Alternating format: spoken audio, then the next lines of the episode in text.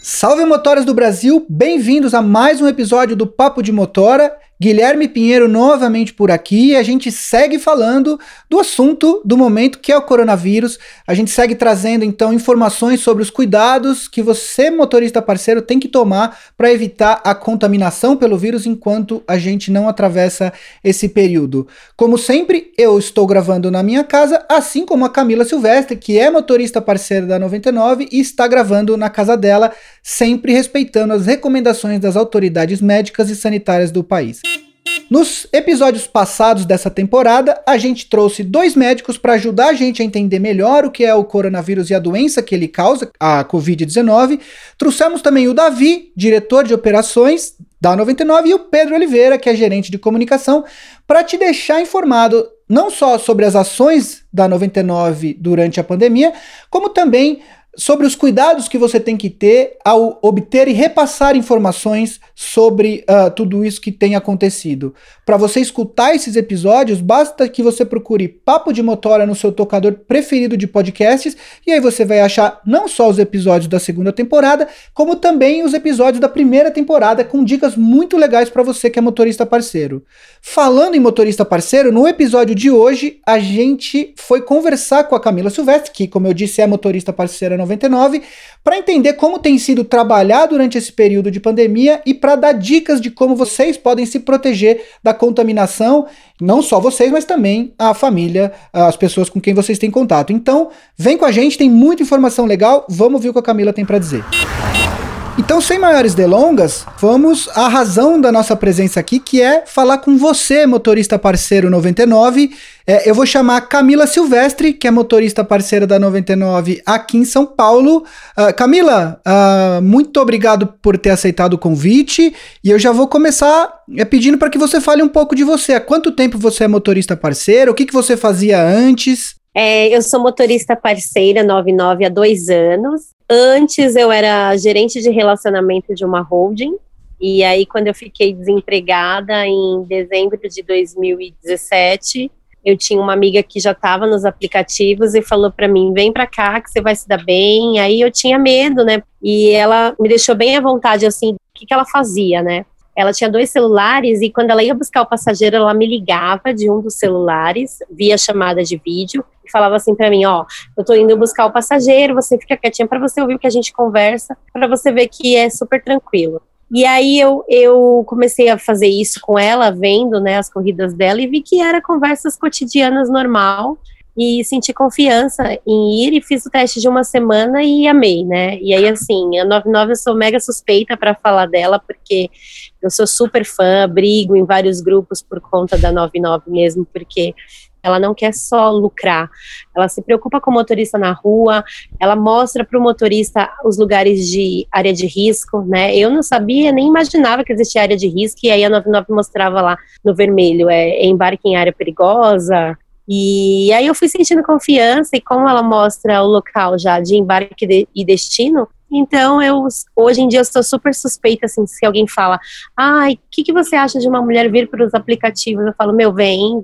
Que legal, Camila. O objetivo desse programa é falar com alguém que está trabalhando nesse período de pandemia. Então, antes da gente começar a falar do dia a dia, como tem sido, conta pra gente quando que você é, se deu conta da pandemia? Quando que você percebeu que ia ser uma coisa muito séria?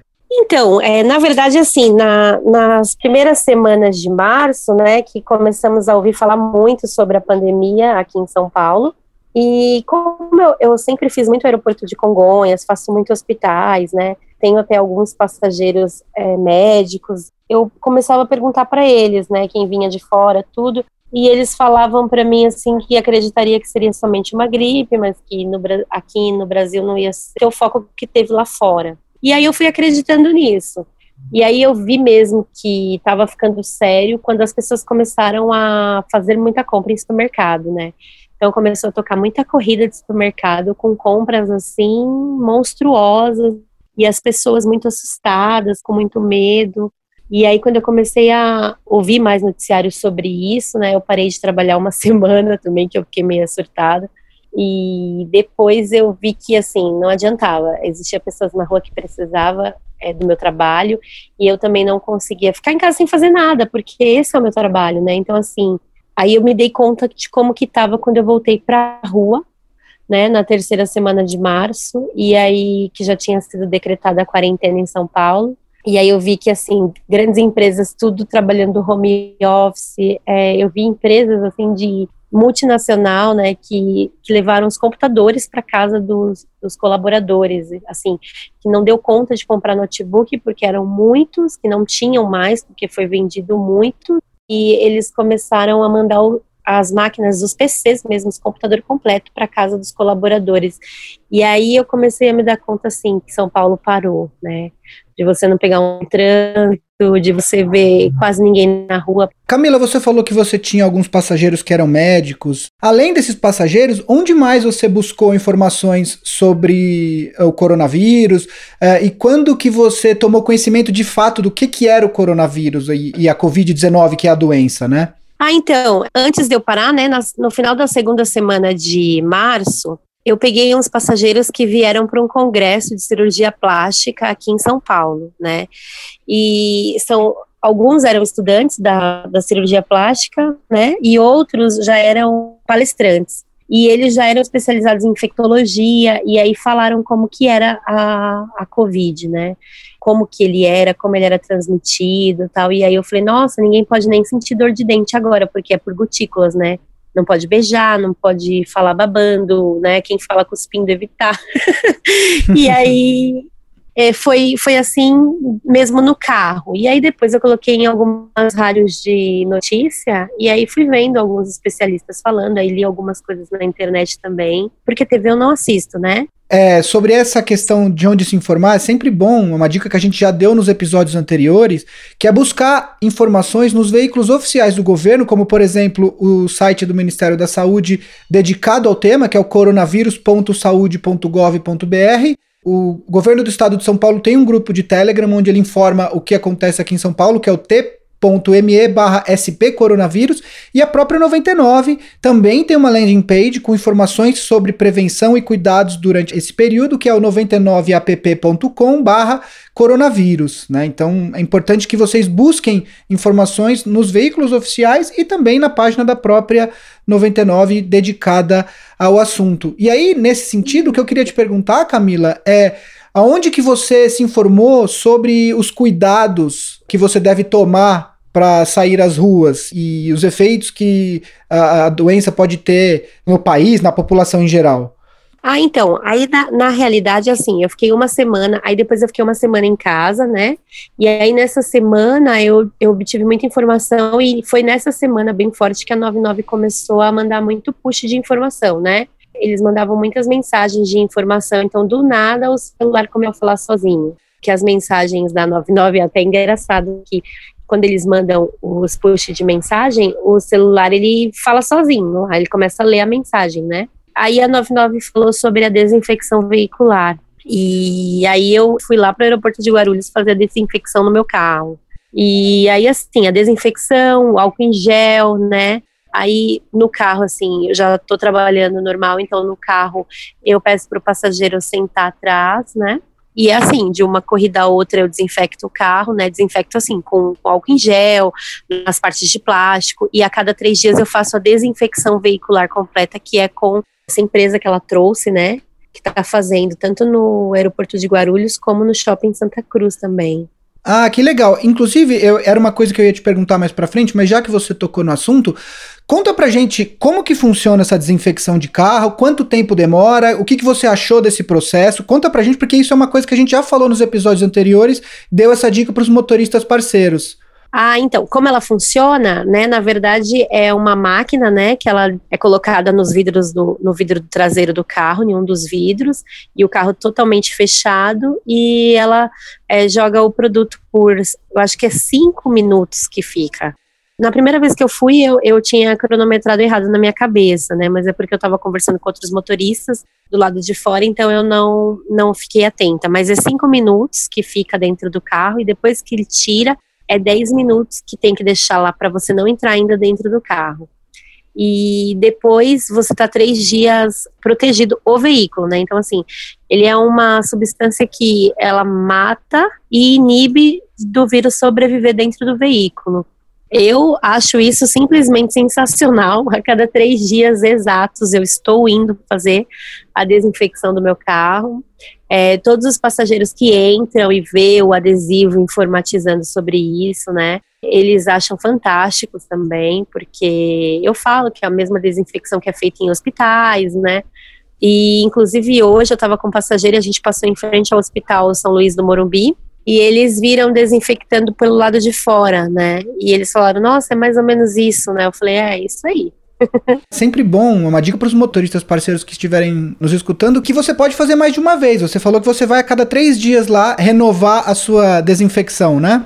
Isso mesmo, eu agendo, né, pelo próprio aplicativo e vou lá. Em Guarulhos não precisa agendar, é uma fila, né? Uhum. E aí você, mas é uma fila rápida também, né? E você chega e pega uma senha e já chega a sua senha e você faz também. Deixa eu te perguntar uma outra coisa. Além dessas medidas, tem alguma outra medida que você tem adotado, seja no carro ou fora deles? É, talvez vidro então, aberto o tempo todo? O que mais que você tem feito? O ar-condicionado não ligo mais, né? Inclusive, eu tinha feito uma limpeza, é, troca de filtro de ar, e aí, quando faz isso, eles lacram as saídas do ar, né?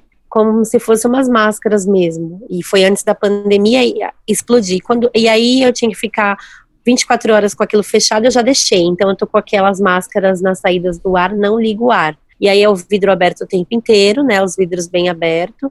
E o álcool, igual eu falei anteriormente, assim, o álcool em gel. E o álcool líquido, eu, quando eu, de um passageiro para o outro, eu desinfecto com um pano e álcool líquido todas as partes plásticas de dentro do veículo, né? Mesmo ele estando desinfectado, sabe? Onde o passageiro põe a mão para abrir a porta. E também álcool em gel na minha mão. Minha mão tá parecendo a mão de quem mexe com cimento. tá tudo ressecado. Acontece, né? A minha também tá meio assim. É, deixa eu te perguntar uma outra coisa. Como você sai na rua todos os dias e tem contato com outras pessoas, ainda que tenha tomado cuidados, em casa, com a sua família, você tem ficado longe? Quais os, os, cuidados que a sua família tem tomado e os cuidados que você tem tomado em casa? Uh, quando você chega, vai direto para o banho? Como que você tem feito essa relação com a família em casa? Então, é assim, ó, eu moro eu, sete cachorros e o meu filho, né? Uhum. É, e, e os meus pais moram a um quilômetro de casa e eles, eles têm comércio. E o comércio deles estão aberto também, né? Estão atendendo. E então a gente adotou tudo a mesma coisa, assim, a gente não se abraça, não se beija e quando se vê fala mais distante e na hora de que vai para chegar em casa não entra com roupa de rua dentro de casa. Só que isso aí de roupa de rua sempre, sempre foi uma regra na casa da minha mãe, né? E então, assim, quem tá com roupa de rua é da, da porta para fora. Se quiser entrar, você já entra direto pro banho para se trocar, para tomar banho, tirar aquela roupa, colocar uma roupa limpa. Eu adotei isso na minha casa, né? Porque assim, eu sentava no sofá com roupa de rua, agora eu já não sento mais na minha casa. Eu já chego, já tiro a roupa na lavanderia mesmo já vou pro banho. Falando agora das ruas que estão bem mais vazias, como você disse, além disso, o que, que você percebeu nos movimentos? Assim, você vê menos pessoas na rua, obviamente que a gente vê bem menos gente, mas tá mais fácil de pegar corrida, tá mais difícil porque tem menos gente pedindo. Como é que tá isso? Na primeira semana, assim, tava bem difícil, né? Era mais você pegava mais alguém assim indo para supermercado, saindo do supermercado, indo para hospital, saindo do hospital, ou indo na empresa resolver alguma coisa, assim. Mas agora já as pessoas estão saindo um pouco mais agora nessa semana, eu notei, né? No entanto que eu até brinquei assim, segunda-feira estava parecendo uma segunda-feira típica de dezembro, assim, bem movimentada mesmo, o aplicativo em si. Mas as pessoas estão bem assustadas. É, eu tô pegando, todo mundo que eu tô pegando tá de máscara. É, e as pessoas já têm seu próprio álcool em gel, é, as pessoas estão bem atentas, assim, receosas, né? e ninguém cita em pedir para ligar ar, pelo contrário, se o vidro de trás do carro estiver aberto, eles pedem, pode abrir o vidro, né? Falo, fica à vontade. Então, essa semana eu notei que deu uma boa, assim, melhorada. Algumas empresas voltaram a trabalhar, né? E também agora melhorou em relação a corridas, porque as empresas não querem mais que os funcionários peguem transportes coletivos, né, os públicos. Então eles preferem assim que a pessoa vá com um motorista de aplicativo, porque vai só ela e, e o motorista, não tem o risco de se contaminar no ônibus, no metrô, e não tem o risco de ter outras pessoas contaminadas no mesmo ambiente, né? Você falou que as pessoas estão mais assustadas. Você tem conversado com passageiros, imagino, e também com outros motoristas parceiros nos grupos e tal. O que, que você tem ouvido? Tem alguma coisa que você ouviu de alguma pessoa que te chamou a atenção? É, na verdade, assim, é, o único assunto falado no momento é Covid-19, né? Em tudo. Então, assim, é, os passageiros Alguns falam assim que isso veio para castigar, é, tem história de tudo que é tipo, né? mas, mas, assim, num contexto geral, é, as pessoas acreditam na doença e estão tentando se, se proteger para não pegar. E agora, nos grupos de motoristas de aplicativo, assim, é, teve tudo que você possa imaginar, assim, teve gente extremista, teve gente surtada, teve gente preocupada, teve muitos motoristas pararam de trabalhar devido ao medo, né? É, eu não vou pôr em risco eu e minha família, eu não vou me arriscar. E depois também se arrependeram. Alguns até entregaram carros e se arrependeram, que trabalhavam com carros locados, né? Eu parei por uma semana e aí quando eu voltei eu pedi até em um grupo para não me julgarem, mas assim, cada um sabe da sua situação financeira, aí eu fui questionada pela seguinte forma, né? É, ah, não é só você que vai dever, o Brasil está devendo, o mundo vai dever. Eu falei, mas agora não é uma questão de pagar dívida, é uma questão de ajudar o próximo. Eu vou para a rua pelo fato de ajudar alguém. As pessoas precisam do meu trabalho, eles precisam que eu dirija para eles. Então, se todos pararem, vai faltar serviço, né? Então, e é um, um, serviço de necessidade, o transporte pela mobilidade urbana, o aplicativo em si. Uma outra coisa que você mencionou é que no começo você pegou muitas corridas para hospital, né? E aí eu queria te perguntar, se você já levou muita gente para o hospital, se já levou médico, já levou paciente, se você ficou nervosa porque não, não sabia, estava com medo de repente ser contaminada, ou se um passageiro que tem suspeita, se isso já aconteceu. Comigo não aconteceu, não. Eu já levei bastante médico, já peguei médico saindo do covideiro, do Hospital das Clínicas, né? Uhum. É, que trabalha lá como médico no covideiro mesmo, que é infectologista. E não. O pessoal eu, chama de eu, covideiro? Chama de covideiro, é, é covideiro. O, o pronto-socorro virou a todos os centros, né, os hospitais referências, assim, que são é, hospitais de campanhas preparados para o Covid, é covideiro. Eu não sabia. Que curioso é. isso. E lá é... no Hospital das Clínicas, aqui de São Paulo, o pronto-socorro do hospital, ele ficou inteirinho somente para casos de Covid, né? Então lá é chamado de covideiro mesmo, assim. E eu peguei bastante é, médico de lá, enfermeiro, só que eles já saem tomar do banho do hospital também, e assim, é, eles saem com álcool e falam, passa o álcool, passa o álcool.